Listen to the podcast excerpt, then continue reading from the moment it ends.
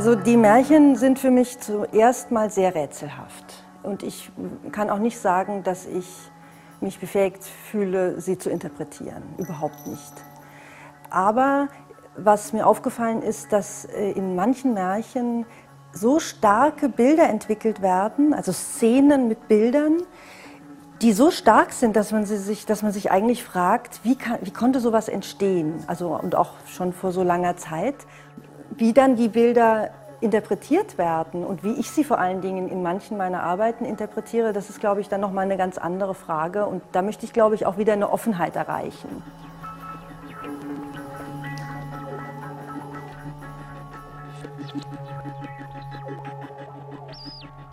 Was mich interessiert, sind eigentlich äh, psychische Zustände des äh, Menschen, die ich versuche in Bilder umzusetzen, also in dreidimensionale Bilder ähm, und unter Zuhilfenahme auch des menschlichen Körpers, also des, der Figur. Der unglaubliche Vorteil oder die Schönheit eigentlich von der Skulptur ist ja, dass man so lange Zeit, wie, wie man möchte, davor sein kann und sich alles ganz genau angucken kann. Und das kann man eigentlich ja nur mit einem Ding, man kann es nicht mit einem Menschen. Man kann nicht so nah an einen Menschen herangehen, um sich alles anzugucken.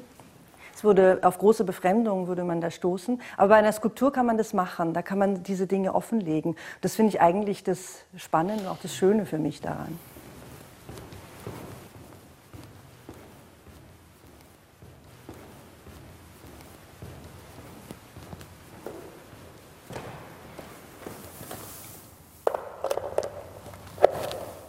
Ja, ich glaube, es kennt wahrscheinlich jeder, dass es äh, Momente im Leben gibt, ähm, wo man vorher vielleicht noch nicht wusste, dass die eintreten und wann sie eintreten, aber die einen verändern.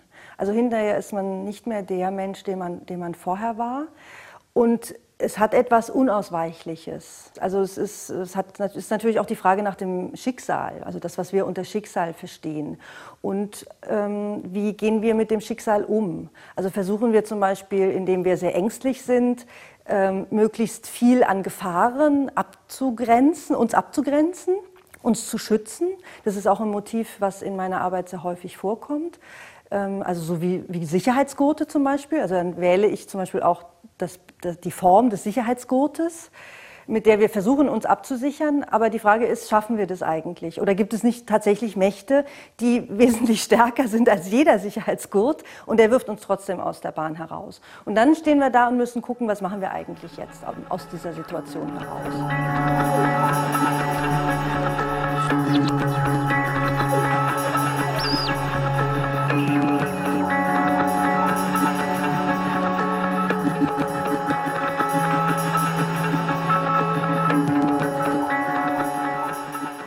Das ist eigentlich der Prozess oder der, der Moment, der mich fasziniert. Immer wieder zu gucken, ähm, in Ausnahmesituationen, wie, geht, wie gehe ich selbst damit um, wie gehen andere Menschen damit um.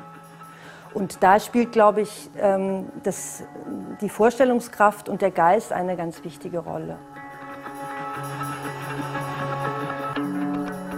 Wenn man in der Unmöglichkeit steht, körperlich zu fliehen, dann bleibt einem nur noch die innerliche Flucht. Und das bietet aber unser Geist. Also da ist er stark genug. Und das ist ja auch eine unglaubliche Qualität ähm, des Geistes. Und diese Möglichkeit aber auch als Qualität zu erkennen und anzunehmen, um nicht wahnsinnig zu werden zum Beispiel, das finde ich sehr spannend.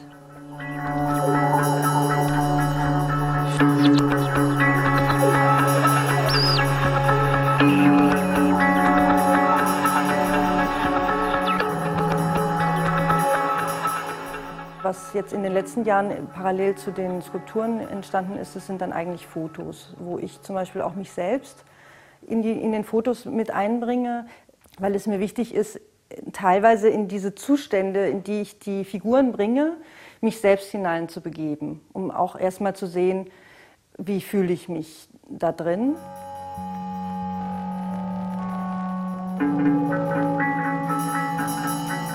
Meine Idee war, einer, einer Vorstellung ein Bild zu geben, wie sich in Familien oftmals ähm, Traditionen oder Verhaltensweisen äh, übertragen und wie man eigentlich auch immer, wie immer die Familie oder auch die Eltern oder auch die Großeltern ähm, sich im Rücken weiß eigentlich und äh, in gewisser Weise auch ähm, ein manipulieren. Wichtig ist, dass sich bei mir wie in so einer Art von Meditation ein ganz tiefes Gefühl entwickelt, das mich dann dazu bringt, die Arbeit eigentlich realisieren zu wollen. Also dass ich auch manchmal wirklich darüber meditiere und die Arbeiten sehr verinnerliche und dann aus diesem inneren Gefühl heraus versuche, die Bilder zu schaffen. Die